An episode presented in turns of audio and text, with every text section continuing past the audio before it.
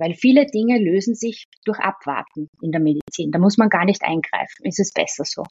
Man muss sich einfach immer wieder mal um den Körper kümmern und schauen, dass er alles bekommt, was er braucht. Und durch die Ernährung wird das eben nicht immer alles gedeckt. Der neue Gesundheitspodcast aus Österreich. Now, die Health Podcast bei Alpha Tauern. Daniela und Bernhard Sebastian Lürzer suchen gemeinsam mit Expertinnen und Experten wöchentlich Antworten auf die Frage, wie man ein gesundes, vitales und langes Leben führen kann. Herzlich willkommen und viel Spaß beim Reinhören. Jeder Mensch ist einzigartig und verdient es, als Individuum gesehen zu werden. Gerade in einem so sensiblen Bereich wie der Urologie ist es wichtig, genügend Raum zu bieten, um auch über intime Details sprechen zu können. Neben der klassischen Medizin bilden die fünf Therapiesäulen Orthomolekularmedizin, Ernährungsberatung, Sexualberatung, Schlaf- und Stressmedizin und Therapien mit bioidentischen Hormonen sowie zusätzlich moderne FX-Meyer-Medizin das Fundament zur Prävention. Unser heutiger Gast ist Urologin und Allgemeinmedizinerin und arbeitet ganzheitlich orientiert. Sie behandelt mehr als nur einzelne Symptome. Sie sieht und behandelt den ganzen Menschen. Dr. Katharina Kollerig beansprucht eine Medizin, welche alle Aspekte des Lebens berücksichtigt. Herzlich willkommen in unserer heutigen Podcast-Folge zum Thema Männergesundheit. Hallo. Hallo, danke für das schöne Intro. danke für deine Zeit. Ähm, du bist in deiner Ordination mitten in Wien, wie wir verstanden haben, oder ist es außerhalb? Wo genau befindest du dich in der schönen ja. Hauptstadt? Also ich bin in, im Moment jetzt gerade in meiner Wahlarztordination im zweiten Bezirk, ganz nah beim Praterstern und ja. drei Tage in der Woche bin ich in einer Kassenordination in einer sehr großen im Urologenzentrum, das ist im 20. Bezirk an Steinwurf weiter. Ah ja, wow, tüchtig, super. Ja. Also da wird natürlich, äh, können wir uns vorstellen, viel in der Wahl äh, Ordination, Wahlarztordination mehr Durchlauf sein oder wie kannst du uns das ein bisschen schildern, wie da, da so die Unterschiede sind? Ja, also in der Kassenordination ist es so, dass man natürlich einen breiten Versorgungsauftrag hat und ich dort als Urologin Männer, Frauen und Kinder behandle. Mhm. Und ähm, an einem Nachmittag kommen da schon so 30 Patienten und Patientinnen zusammen. Mhm. Ja. Das ist schon viel.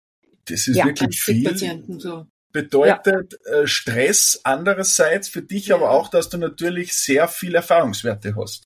Ja, also ich sehe viel, ich sehe eine große Bandbreite. Es macht sehr viel Spaß. Es ist besonders lustig mit den Kindern und es ist natürlich alles dabei, vom Baby bis zum Pensionisten, von äh, gutartigen Beschwerdebildern oder Symptomen bis zum Krebs und ja, es ist ein schönes Fach, die Urologie. Wie, wie bist du auf Urologie gekommen, dass du sagst, okay, das mag ich jetzt, das ist mein Spezialgebiet? Äh, wie viel Zeit hast du?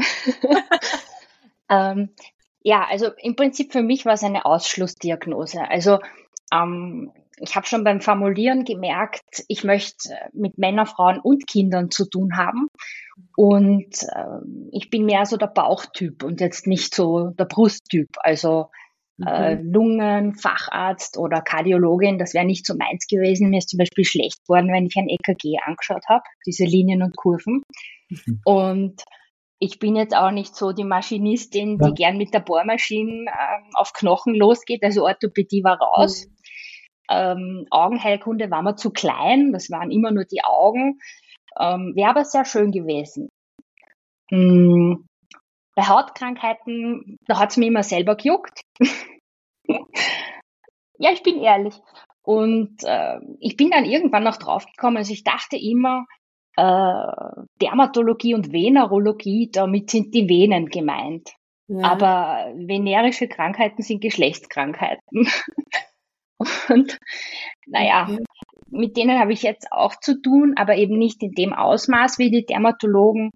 Und ähm, ja, ich bin einfach jedes einzelne Fach durchgegangen, habe mir das auch angeschaut, habe auf den Abteilungen breit formuliert, Psychiatrie war nichts, weil da redet man halt hauptsächlich. Ich meine, das mache ich jetzt auch, aber es war mir einfach nicht organisch genug. Und Kinderheilkunde sind eben nur Kinder, Gynäkologie sind nur Frauen, äh, Chirurgie bist immer ans Spital gefesselt, kannst natürlich später auch in eine Ordination gehen. Ja, Anästhesie, sehr, sehr stressig sehr eine hohe Verantwortung, sehr breit. Ja. Also es, es war dann irgendwann eine Ausschlussdiagnose und es ist eigentlich nur die Urologie übrig geblieben. Da habe ich mich von Anfang an wohlgefühlt, das hat mir gefallen. Das sind äh, interessante Organe. Ja, und wenn ich mit den Patienten über Sex rede, dann werde ich auch dafür bezahlt.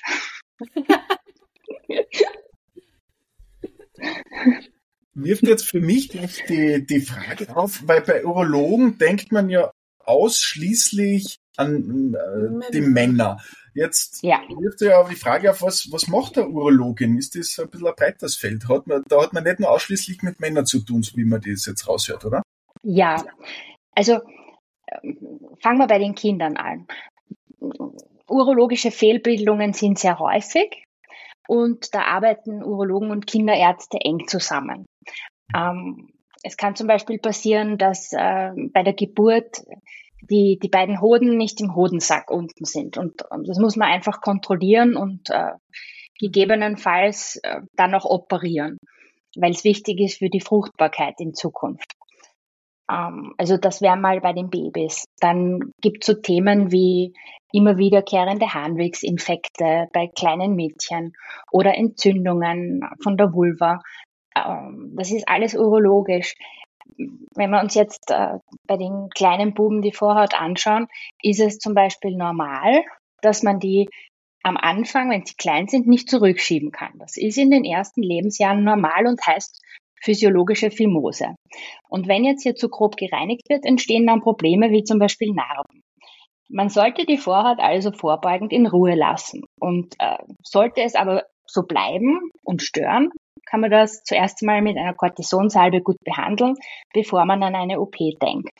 Das wäre ein ganz ein typischer Grund für eine Vorstellung beim Urologen, dass beim kleinen Buben die Vorhaut nicht zurückgeht. Und wir schauen dann immer, wie alt ist das Kind? Ist das Kind unter fünf Jahre alt? Und äh, was kann man tun? Sollte man was tun oder noch abwarten? Weil viele Dinge lösen sich durch Abwarten in der Medizin. Da muss man gar nicht eingreifen. Ist es besser so? Ja. Okay. Es ist. Interessant. Also, man sagt ja so, zum Beispiel jetzt bei den Frauen, gell, man geht ja schon so mit, weiß ich nicht, 15, 16 ist ja normal als Mädchen, dass du nochmal zum Frauenarzt gehst. Gell? Mhm.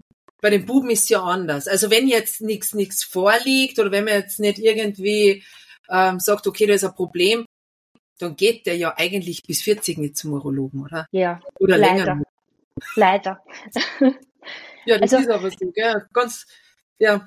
Ja, also es wäre natürlich schon gut, wenn man das im Bewusstsein ändern könnte, dass man sagt, okay, alle Jugendlichen gehen jetzt zur Vorsorgeuntersuchung und äh, nicht nur die Mädels. Schon, gell? Ja, weil, also der Grund, warum sich Burschen beim, beim Urologen in der Pubertät vorstellen, da geht es ihnen oft nur darum, ob er alles passt. Also die Penisgröße, die Hodengröße, die Behaarung, ähm, Fragen, was die Sexualität und Verhütung betrifft, äh, Vorbeugen von Geschlechtskrankheiten. Manchmal fallen ihnen irgendwelche Hautveränderungen auf, die dann besprochen werden. Also ich finde, es wäre immer gut, sich einmal im Jahr beim Urologen vorzustellen. Und das aber auch schon ab dem jugendlichen Alter. Ja. Weil ich glaube sogar die Empfehlung vom Gesundheitsamt ist ab 45 offiziell, oder? Was, ja. ja. ja. Also im Grunde also, genommen viel zu spät. Auch diese Empfehlung, ja. Ja. Ja. Ja. Das ist zu spät.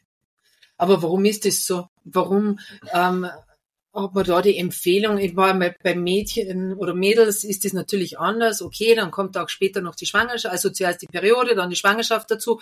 Aber warum schaut man da oder gibt man die Empfehlung nicht früher raus, dass man sagt, ich, meine, ich habe jetzt auch nicht dran gedacht, meinen Sohn dahin zu schicken, muss ich jetzt ehrlich sagen, bis ich mich auf das Thema da ein bisschen vorbereitet habe und da ähm, weil ich auch nicht drauf kommen, dass ich sage, du geh mal zum Urologen, weil wenn alles passt und wenn nichts wehtut, mhm. geht man ja nicht. Ja. Ähm, also prinzipiell die Fragen, die die Burschen in dem Alter drücken, sind einfach Verhütung, ist alles normal bei mir? Ja. Was ist mit nächtlichen Samenergüssen? Ähm, Habe ich irgendwelche äh, Geschlechtskrankheiten, weil ich mhm. geküsst habe? So, und äh, wer spricht mit dem Burschen darüber? Das wird eigentlich dann von den Eltern verlangt. Aber wir wären die Spezialisten dafür. Stimmt. Mhm. Aber bei vielen ist es ja vielleicht auch so, dass sie sich nicht gar so ähm, trauen, hinzugehen und, und, da oft, und da reden drüber, oder? Ja. Ein besetztes Thema, ja. ja. Ja. Aber die Mädels müssen sich ja auch trauen. Heißt das jetzt, dass die Mädels mutiger sind? Na, glaube ich nicht, aber bei den Mädels. Ja, glaube ich schon. Ich glaube schon, dass die Damen, schon. ja, ich glaube, dass die Mädels schon mutiger sind. Ich glaube, das ist einfach so, weil der, der Frauenkörper ähm, komplizierter ist als der Männerkörper, oder? Uh. Oder nicht? Oder anders halt. Anders, Man, ja. Anders. Da ist halt dann, da fängt das Ganze ja schon an mit der Pubertät und dann mit der Periode und dann irgendwann geht man halt dann doch das erste Mal zum Frauenarzt. So, da, da, da ist es einfach. Gell? Bei den Jungs denke ich mir, okay, dann, dass er sich da jetzt alleine hinsetzt oder da alleine hingeht und du Fragen stellt, da ist halt doch ein bisschen Scham dabei, oder? Ja, es ist viel Scham dabei und es, es wird, glaube ich, auch sehr vieles als Gegebenheit genommen. Also okay. ein Beispiel jetzt. Also ich höre immer wieder, dass Burschen und Männer ihre Kondomgröße nicht kennen. Ja, mhm. jetzt ist es aber so, dass Penisse unterschiedlich sind, so wie Hände und Füße. Und welche Handschuhgröße oder Schuhgröße die richtige ist, weiß man ja für gewöhnlich. Und beim Penis ist das aber anders, weil zu viele Männer zwängen sich dann in zu kleine Kondome, die beim Sex platzen oder verlieren es dann, weil es eben nicht passt.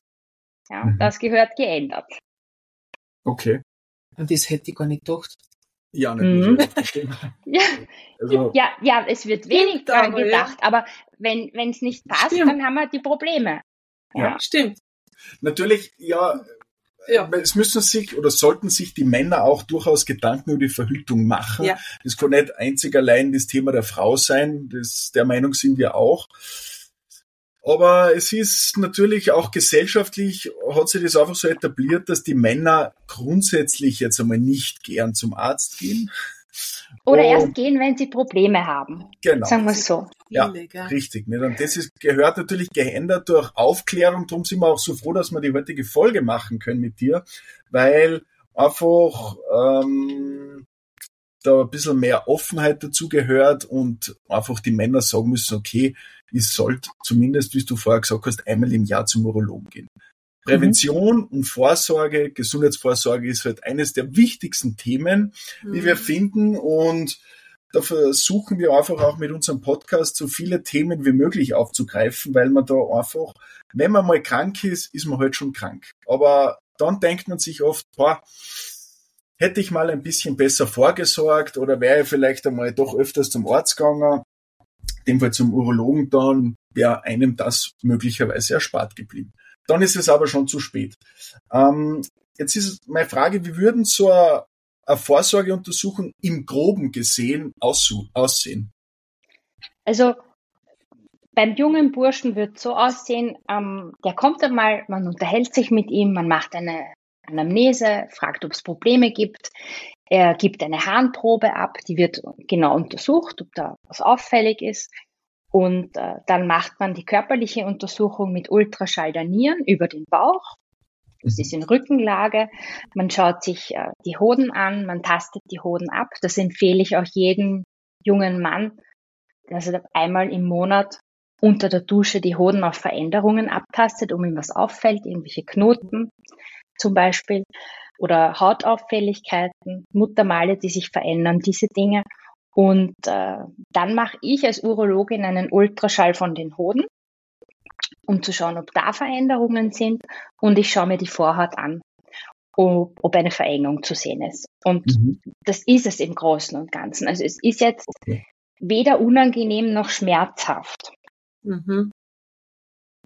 Ja. Was, was versteht man unter einer Harnstrahlmessung? Oder für was ist die Harnstrahlmessung? Also wir haben ein Gerät, Ja. Im, Im Prinzip ganz einfach. Es ist ein Trichter mit einem Messbecher unten, in den die Männer hineinpinkeln. Die Frauen auch. Also das ist ein Attrappenklo und das misst die Menge an Urin, die pro Zeit in diesem Becher landet oder in dem Trichter. Und das ist einfach eine Harnstrahlmessung, um zu schauen, wie viel Milliliter da pro Minute oder pro Sekunde, pro Sekunde mhm. ähm, kommen. Und da gibt es genaue Definitionen. Wenn das zu niedrig ist oder zu wenig, dann kann man von einer Einschränkung beim Urinieren sprechen. Also rückschließen auf das. Mhm. Okay. Und wir schauen, wie viel kommt. Also ist ganz interessant, weil die meisten Säugetiere ihre Blase innerhalb von 21 Sekunden entleeren. Und äh, ja, okay. wenn man älter wird und die Prostata dann eventuell, also wenn wenn es zum gutartigen Wachstum kommt bei den Männern, dann kann die Harnröhre eingeschränkt werden, eingeengt dadurch und dann wird der Harnstrahl schwächer und nimmt ab. Das kann man mit dieser Untersuchung sichtbar machen. Was wäre die, was wäre die Therapie dazu, dass man dann entgegenwirkt? Also je nachdem, welche Beschwerden vorliegen, ähm, probiert man einmal Verhaltenstraining, dass man sich quasi mehr Zeit lässt, besser entspannt beim Urinieren, ob das jetzt im Stehen oder Sitzen ist. Äh, das bleibt dem Mann überlassen, wie es für ihn bequemer ist. Und äh, wenn das nicht hilft, dann schaut man sich noch an, also ich frage dann immer, ob viel Kaffee getrunken wird, weil das die Blase reizen kann oder so Getränke wie Bier oder Wein, die auch harntreibend wirken können. Mhm. Und äh, dass man da vielleicht ein bisschen optimiert und reduziert.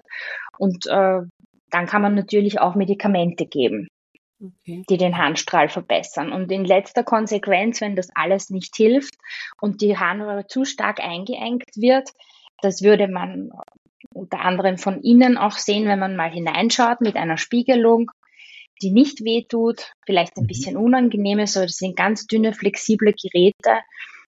Ähm, da kann man dann auch sagen, okay, es geht doch eher in Richtung Operation, dass man, dass man diesen Teil der Prostata entfernt und quasi die Harnröhre weitermacht und entlastet. Wo schaut man da hinein? Wo, wo fährt man da hinein? Durch die Harnröhre, durch den Penis.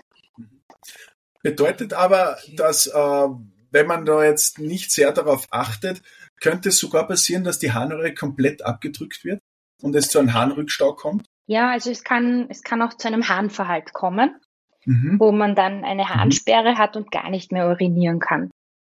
Wo geht Quasi. dann der Urin hin? Ähm, hoffentlich bald in einen Katheter, ja. weil das recht schmerzhaft und sehr unangenehm ist. Ja. Mhm. Ah, okay. Ja, na schon in der Blase, ich habe mir gedacht, wenn die dann voll ist, ich weiß nicht, wie lange. Ja, ich, wenn ich sie voll ist, also das, das können wirklich äh, Mengen sein von, von einem Liter oder mehr und okay. ist sehr schmerzhaft, also macht wirklich Bauchschmerzen, Schweißausbrüche. Unruhe. Also man geht dann freiwillig zum Arzt, weil man weiß, okay, jetzt ist was nicht. Ja, oder man ruft man die Rettung. Nicht ja. unterdrücken und sagen, okay, da ist nichts. Ja. Verstehe. Jetzt haben wir in unseren Recherchen, Recherchen, Entschuldigung, mit so viel Wörtern, ähm, gesehen, dass der Prostatakrebs die häufigste Art bei Männern ist. Mhm. Äh, unsere Frage, ist das so? Und ähm, ja. ja, ja, also ähm, die Statistik Austria veröffentlicht das jedes Jahr die, die ähm, die Zahl der Krebskranken auch äh, aufgefächert nach Organ. Und es ist so, dass wir 2022 in Österreich 7000 neue Fälle an mhm. Prostatakrebs hatten. Insgesamt waren es 78.000 betroffene Männer. Und äh, die Ursachen sind bisher noch weitgehend unbekannt. Es gibt aber Risikofaktoren, die einen Prostatakrebs begünstigen. Das ist einmal das zunehmende Alter. Also je mhm. älter man wird, umso wahrscheinlicher wird es, dass man Prostatakrebs bekommt. Mhm. Zum Beispiel bei den unter 35-Jährigen ist das Risiko unter 0,1 Prozent. Okay. Bei den über 75-Jährigen ist es dann schon 5 Prozent. Und dann gibt es noch als Risikofaktor die familiäre Veranlagung. Wenn zum Beispiel der Vater betroffen ist, verdoppelt sich das Risiko. Wenn der mhm. Bruder betroffen ist, dann verdreifacht sich's. Und dann werden noch Umwelteinflüsse wie Ernährung, Lebens- und Arbeitsbedingungen diskutiert. Und natürlich die Psyche. Aber genau, genau definiert und hat man das noch nicht. Okay. Aber es ist eher bei älteren Männern, oder? Also ja, also je, je älter, je älter man wird, umso wahrscheinlicher. Umso wahrscheinlicher. Aber natürlich bei jüngeren Männern, äh, das, woll, das soll uns natürlich nicht entgehen. Also wir empfehlen Vorsorgeuntersuchungen jährlich mit Prostata-Check ab 45. Ja. Okay. Und wenn jetzt äh, quasi eine Genmutation vorliegt, dass mehrere Familienmitglieder Prostatakrebs oder auch Brustkrebs hatten, dann würden wir es auch ab 45 Jahren jährlich empfehlen. Wie schaut so ein Check aus? Es äh, wird eine Blutabnahme gemacht, um den PSA-Wert zu bestimmen. Das ist das prostataspezifische Antigen, ein Tumormarker, mhm. der aber auch steigen kann, wenn man vor der Blutabnahme sexuell aktiv war.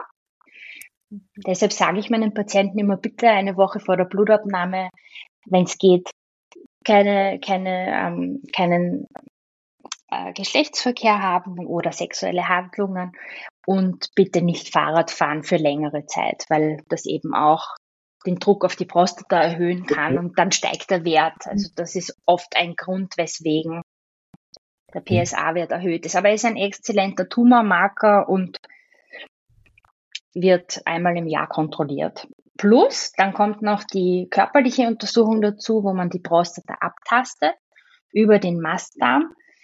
Das ist in zehn Sekunden, ja, das Gesicht, das ist in zehn Sekunden erledigt. Das ist der Punkt, wo die meisten Männer dann wirklich immer ganz erschrocken schauen. Aber äh, ich muss sagen, Daniela, äh, du kennst es ja auch selber, wenn du zum Gynäkologen gehst, also da, da wird viel mehr, viel mehr aufgefahren und, und ja. Viel, ja, also zehn Sekunden einen, einen Finger im Po haben und dadurch einen Prostatakrebs früh erkennen, das ist nichts. Das ist gar nichts. Ja. Ja, verstehe das natürlich. Aber äh, ja. Ja. Ja, Natürlich, was so, das, das, ja. das Wahnsinn, was beim Gynäkologen ja. alles gemacht wird, also das ist höchst unangenehm. Das ist so, natürlich schaut man da mal ein bisschen erschrocken, ja. Man, man weiß ja auch nicht wirklich, ja. was passiert, nicht? Und, und ja. Ja, wir erklären es immer. Also ich erkläre es, bevor ja. ich, bevor ich losgehe. Ja. Ja. Du kannst immer noch angehen, jetzt Das immer nur so Natürlich wird da gesellschaftlich immer so gescherzt und jeder der es schon mal hatte, steht das ganz extrem da. Es ist einfach total wichtig, dass man dem Ganzen ein bisschen die, wie soll ich sagen, die Angst nimmt, die Spannung nimmt und einfach bereit dazu ist. Weil, wie du richtig gesagt hast, wenn man dem Krebs vorbeugen kann, ja. dann sollte man das auf jeden Fall tun. Also da muss ja. man schon äh, für Mut aufrufen und sagen, ähm, ja, also ich persönlich ja. bin jetzt 37 ja, und ja, immer so bisschen nachrechnen. Also, also vor, weißt du, vorbeugen ist jetzt ein schwieriges Wort, weil durch eine Vorsorgeuntersuchung wird man den Krebs nicht vorbeugen können. Man wird ihn aber Verstehen. zu einem Zeitpunkt entdecken, zu dem er quasi noch im Anfangsstadium ist und man ja. ihn sehr viel einfacher behandeln kann. Und ja. das erhöht natürlich die Überlebenschance, wenn ich etwas Absolut. früh erkenne. Darum Absolut. geht's. Das ist die Vorsorge. Man kann ja die Vorsorgeuntersuchung machen und einen Monat später entwickelt sich was. Das hat man nie im Griff. Darum meine Frage, gibt es Symptome oder Beschwerden, die da häufiger auftreten, die auf das hinweisen könnten? Werbung. Gerne möchten wir Ihnen heute unseren Premium-Partner Biogena aus Salzburg vorstellen. Biogena Produkte zeichnen sich durch qualitativ hochwertige Rohstoffe, strenge Kontrollen und die intensive Forschungsarbeit des Biogener Wissenschaftsteams aus. Die akademischen Experten haben sich der Erforschung von Mikronährstoffen, Diagnostik und Lifestyle-Veränderung verschrieben und folgen Entwicklungsziel der Vereinten Nationen Good Health and Wellbeing. In streng nach wissenschaftlichen Kriterien durchgeführten Studien werden natürliche Substanzen und deren Wirkung für die Gesundheit untersucht. Die zusätzliche Analyse wissenschaftsbasierter Daten und die Fakten ermöglicht genaue Angaben über die optimale Dosierung von Vitaminen, Mineralstoffen und Spurenelementen. Neueste Erkenntnisse der Medizin, der Ernährungswissenschaft und der Biochemie sind die Basis unserer Arbeit. Ein ausgewähltes Sortiment ist ab sofort bei uns im Health Resort in Mini-Bundles erhältlich. Werbung Ende. Also gemeinerweise beim Prostatakrebs nicht. Ja, mhm. aber äh, in den meisten Fällen ist das ein sehr langsamer Prozess. Ja, okay. im, im Voranschreiten. Das sich sehr langsam, okay. Und man, mhm. und man kann es durch die Tastuntersuchung und den PSA-Wert gut eingrenzen. Okay. Der PSA-Wert wird jetzt, äh, nur damit wir da ein bisschen aufklären, bei keiner bei keinem Blutbild oder so mit untersucht, oder? Also man muss, muss schon man konkret anfordern. Konkret. Ja. ja. okay. Mhm. Dass ja. dazu keine Missverständnisse kommt und jeder, der ein Blutbild hatte, sich denkt, na ja, gut, mein Arzt hat nie was gesagt dafür. Okay. Mhm. Also ich habe immer wieder Männer, die mit 75 kommen und im Leben noch nie beim Urologen waren und die mhm. einfach dann sagen, ja, der Hausarzt, da war eh immer alles in Ordnung. Ja, aber der Hausarzt schaut nicht so wie der Urolog. Nein. Ja. Nein. Wie, wie, wie kommen Sie dann die Behandlung, also wir, sieht die Behandlung bei einem jüngeren Mann anders aus wie bei einem älteren Mann? Bei Prostatakrebs jetzt? Also, ähm, wir schauen immer, je nachdem, äh, wie die, wie die grundsätzlichen Üb äh, Lebenserwartung ist. Also, äh, wenn jetzt jemand ein eine, eine Lebenserwartung von über 15 Jahren noch hat, ja, dann mhm. macht man natürlich das Maximale. Ja. Und äh, je lokalisierter und kleiner dieser, dieser Tumor ist, umso, umso ähm, aggressiver werde ich auch vorgehen im Bedarfsfall, weil mir geht's ja dann ums Überleben. Ja. Sagen wir, wir haben einen 50-jährigen oder einen 60-jährigen Mann mit Prostatakrebs, der nur auf eine Seite von der Prostata lokalisiert ist und äh, jetzt nicht die Kapsel überschreitet, also nicht, nicht ausgedehnt ist, nicht das Organ überschreitet, ähm, dann werde ich den natürlich wesentlich, äh, wesentlich aggressiver behandeln mit einer Operation, dass quasi die Prostata entfernt wird, als, mhm. als einen 80-Jährigen, wo das ein Zufallsbefund ist, der wahrscheinlich nie Beschwerden durch diesen Prostatakrebs, den er hat, entwickeln wird. Ja, weil das einfach so ein langsam wachsender Prozess ja. ist, dass man mhm. ihn überbehandeln würde, wenn man da jetzt großartig eine Bestrahlung macht, ihm sämtliche Sexualhormone entzieht und oder womöglich die Prostata entfernt. Ja, man muss sich im Einzelfall immer anschauen. Ich kann das jetzt gar nicht so generell sagen, aber ähm, je jünger und fitter jemand ist, umso, umso forscher wird man das behandeln.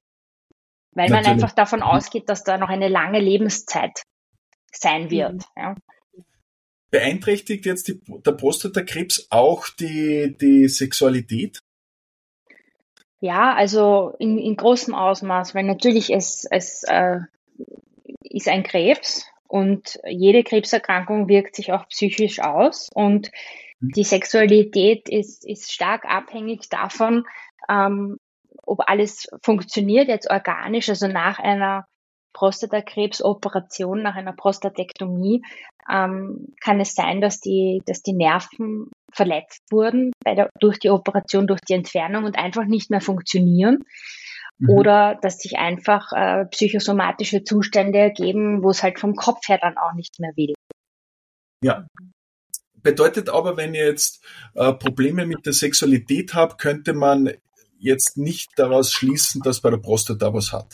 Wenn, wenn wir jetzt über Erektionsstörungen reden, ähm, dann äh, muss man ein bisschen Statistik auch bringen. Also mhm. drei mhm. Prozent der 20- bis 30-Jährigen haben eine Erektionsstörung. Das ist meist nur durch Stress bedingt, also fast immer psychisch. So okay. Schlagwort Leistungsdruck, Versagensängste oder unrealistische Erwartungen. Ähm, mhm. Und äh, 50 Prozent der über 60-Jährigen sind von Erektionsstörungen betroffen. 50 Prozent? Ja. ja. Okay. Ja. Mhm.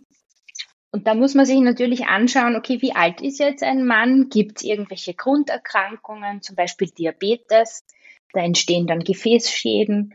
Nervenschäden, also das mhm. funktioniert körperlich dann nicht mehr so gut oder macht er sich einfach nur zu viel Druck psychischen und ist dann in einer Negativspirale, weil er sich selber Leistungsdruck macht. Hat er einen fordernden Job? Ist die Erschöpfung schuld daran? Wie sind die sozialen Randbedingungen? Also wenn zum Beispiel bei einem jüngeren Paar jede Nacht das Kind ins Elternbett kommt, ist man ja nicht ungestört. Ja, da hat man dann mhm. überhaupt nicht den Raum für Sex. Also die Rahmenbedingungen müssen schon passen. Und wenn der Kopf nicht mitspielt, wird es schwierig, weil das Gehirn das größte Sexualorgan ist. Und Sex ist einfach ein Luxus nach einem harten Arbeitstag. Das, ja. das sind alles so Gründe. Gibt's gibt's ähm, Empfehlungen, wie man jetzt zu einer erektilen Dysfunktion entgegensteuern kann? Jetzt nehmen wir einen gesunden Leben natürlich und auf die mentale Gesundheit zu achten, aber würde es auch Tipps geben, wo man dem entgegenwirken kann? Ja, also wir, wir leben einfach in einer sehr schnelllebigen Zeit. Also ich sage da gerne dazu, die Phase, in der wir leben, das ist der Quickening oder die Beschleunigung. Mhm. Alles muss schnell gehen, immer sind wir erreichbar, ständig am Handy. Ähm, E-Mails werden sofort beantwortet, Anrufe, Arbeit, auch am Wochenende. Also es ist einfach anstrengend und der Körper kommt da oft nicht mit. Kommt ja. zu einer Erschöpfung oder sehen wir auch Post-Covid-Erkrankungen, dass mhm. einfach eine Erschöpfung da ist.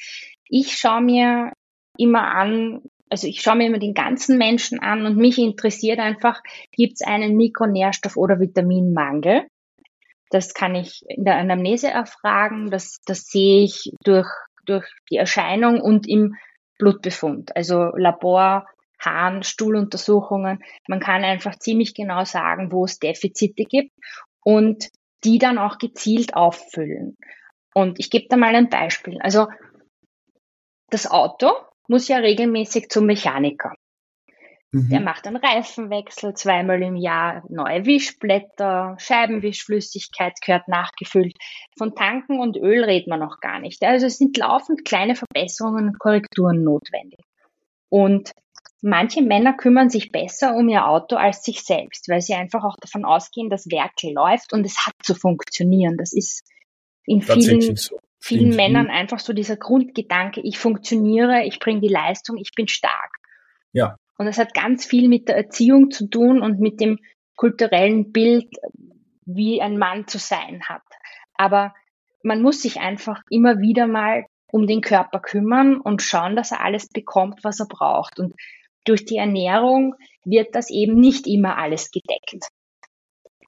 Also es gibt sehr oft krasse Mikronährstoffmängel und wenn man die dann ausgleicht, geht es ganzheitlich besser.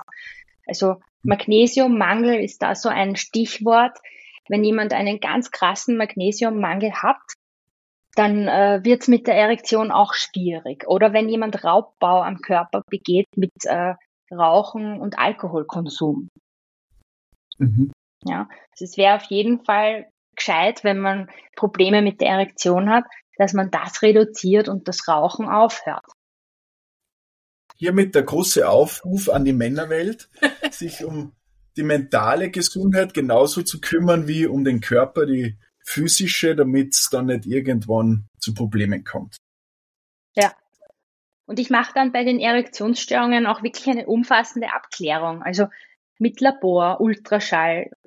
Ich schicke die Patienten zum Kardiologen, weil man muss einfach das Herz und die Gefäße abklären, ob da zum Beispiel schon eine Arteriosklerose vorliegt, weil die Gefäßverkalkung, okay.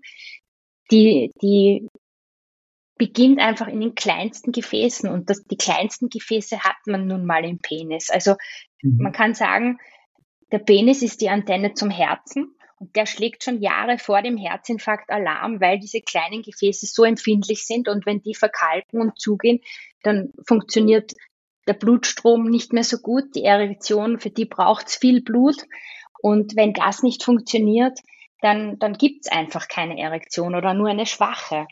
Ja. Und äh, da muss der Kardiologe sich die Gefäße genauer anschauen, damit nicht zehn Jahre später dann der Herzinfarkt aus quasi heiterem Himmel kommt. Ja. Ja. Okay, also man sieht, wie alles miteinander verbunden ja, ist. Es kündigt sich an, sowas. Wie ja. wichtig es ist, auch auf solche Symptome einzugehen. Jetzt, ähm, was ist, wenn nun mal die Erektionsstörung vorliegt? Was kann man dagegen tun? Ich meine, man kennt ja das eine oder andere, aber gibt es schon, also man kennt ja Tabletten wie Viagra oder sonstige Hilfsmittel, dass man dann einfach damit wieder leben kann, sage ich jetzt einmal, und, und das Sexleben genießen kann. Aber gibt's auch modernere Behandlungsarten? Also Viagra, das Sildenafil, das Generikum ist abgelaufen. Also es gibt sehr viele, also das Patent ist abgelaufen, es gibt sehr viele Generika, die günstiger sind. Okay. Sildenafil ist eigentlich ein, eine sehr elegante Therapie, weil mhm. äh, im Prinzip, äh, also Sildenafil ist ein PDE5-Hämmer und PDE5 ist ein Enzym, das eben durch dieses Medikament inaktiviert wird und ähm, es ist eine schwierige chemische Kaskade. Unterm Strich, es ist so, wenn dieses Enzym äh, inaktiviert wird, dann führt das zu einer Erektionsförderung, weil die Blutgefäße im Penis entspannt bleiben und mehr Blut im Penis zur Verfügung steht für eine bessere Erektion. Mhm. Es wirkt aber nicht nur im Penis, sondern im ganzen Körper. Also auch im Gehirn, in der Nase, in den, in den Fingern und äh, das erklärt dann auch die Nebenwirkungen oder die, die unerwünschten Nebenwirkungen, die auftreten können weil eben die Durchblutung verbessert wird. Es kann zu Kopfschmerzen kommen, zu einer verstopften Nase, zu Hautrötungen, Schwindel und einem Blutdruckabfall. Und das muss man wissen. Ja. Aber, Aber wenn, wenn diese Medik ja, also wenn diese Medikamente gut funktionieren, dann, dann würde ich auch raten, dabei zu bleiben. Mhm. Ja. Und im Prinzip wird Sildenafil 60 Minuten oder 45, 60 Minuten vor dem Geschlechtsverkehr eingenommen. Und äh, eine Stunde nach der Einnahme hat man die maximale Konzentration im Blut. Nach vier Stunden ist die Hälfte davon wieder abgebaut. Und äh, ja, also.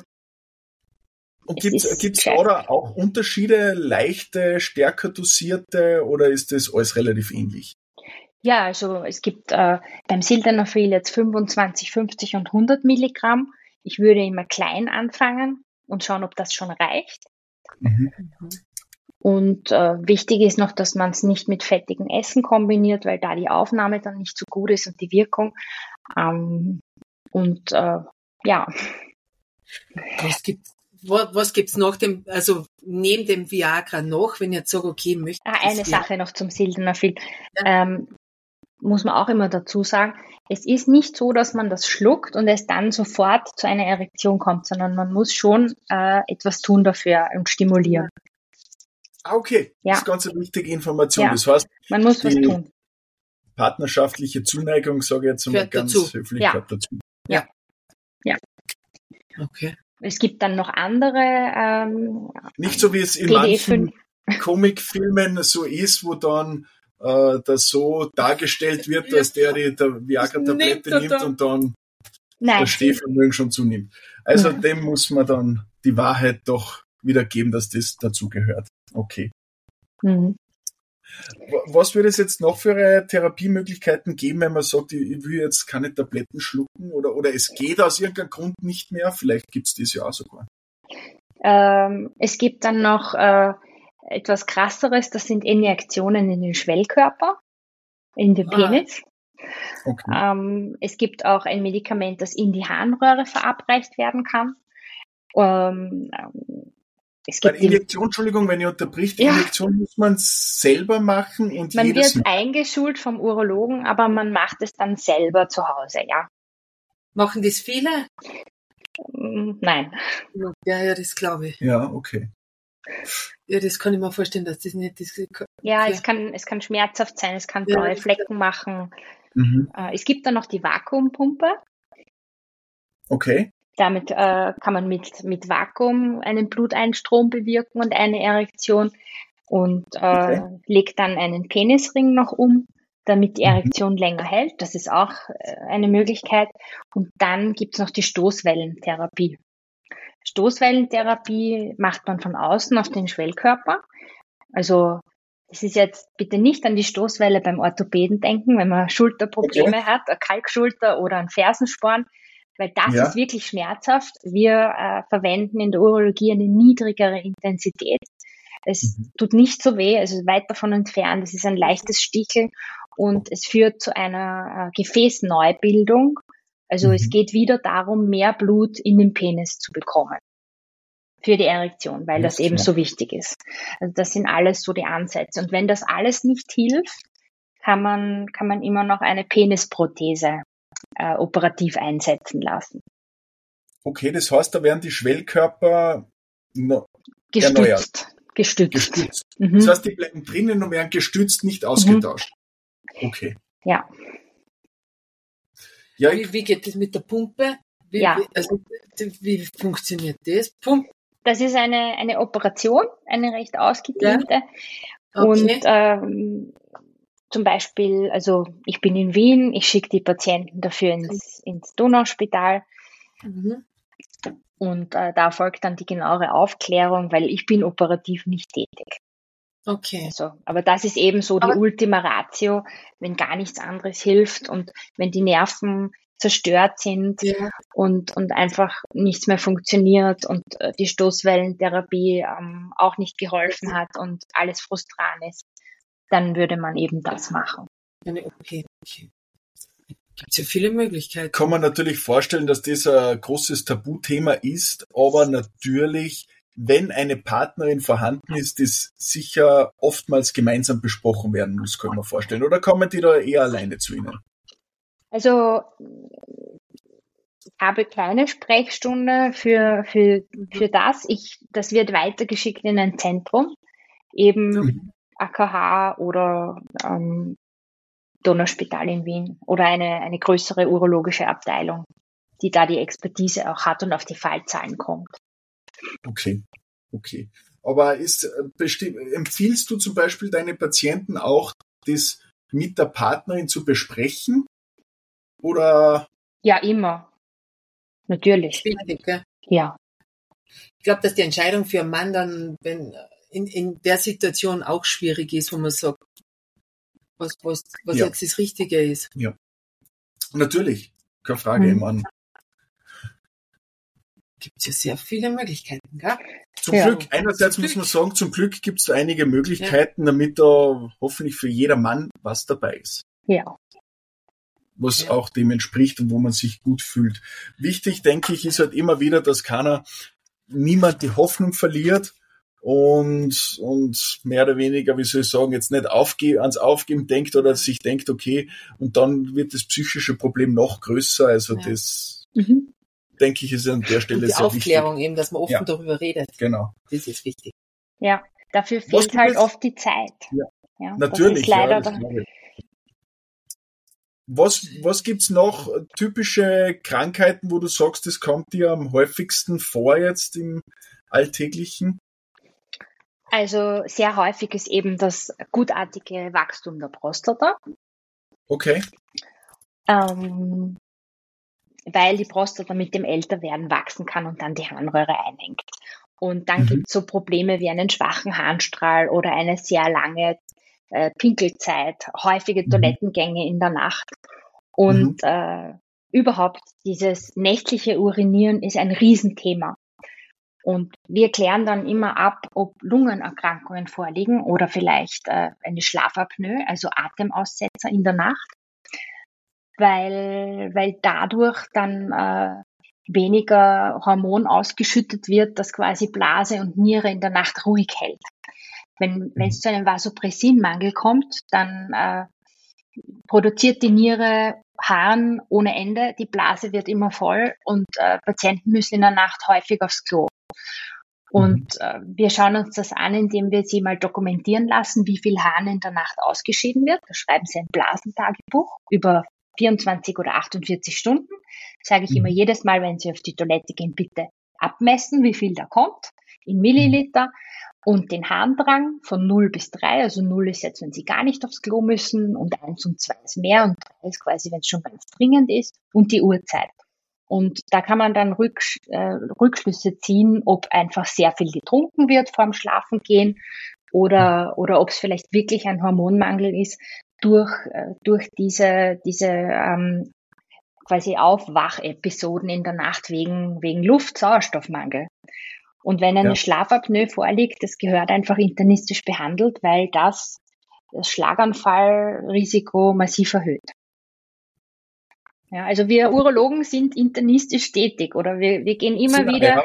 immer wieder in die innere Medizin hinein und, und brauchen da auch gute Internisten, die Patienten äh, Herz-Kreislauf, lungentechnisch abklären und auch behandeln, weil alleine können wir das nicht. Ist auch nicht unser Gebiet, aber wir, wir sehen es dann halt mit den Beschwerdebildern, dass eigentlich ein internistisches Problem vorliegt. War jetzt ganz spannend, weil ich muss auch nachts immer einmal auf die Toilette gehen. Glaube aber, dass das der Grund ist, weil ich einfach mein Ritual habe, dass wenn ich zu Hause auf der Couch sitze, immer zwei Heferl Tee trinke. Ja, das wird so, das sein. ist mein Abendritual und aber ich, ich habe mir schon oft gedacht, bah, wenn ich das nicht machen würde, aber mir fehlt es auch, die zwei Tassen Tee brauche ich. Ja, aber besser wäre es natürlich, wenn du das äh, am Vormittag oder am Nachmittag trinken würdest Ja. und so zwei Stunden vorm Schlafengehen nichts mehr, Mhm. weil Jetzt musst du aufstehen. du musst nicht aufstehen. Ja, stimmt. Das stimmt. Ich habe aber noch das zusätzliche Problem, dass ich auf der Couch einschlafe, Mhm. dann munter wäre und sowieso ins Bett muss. Aber natürlich, da müsste ich meinen Schlaf auch ein bisschen optimieren. Mhm. Wahrscheinlich. Optimieren gefragt. Ja.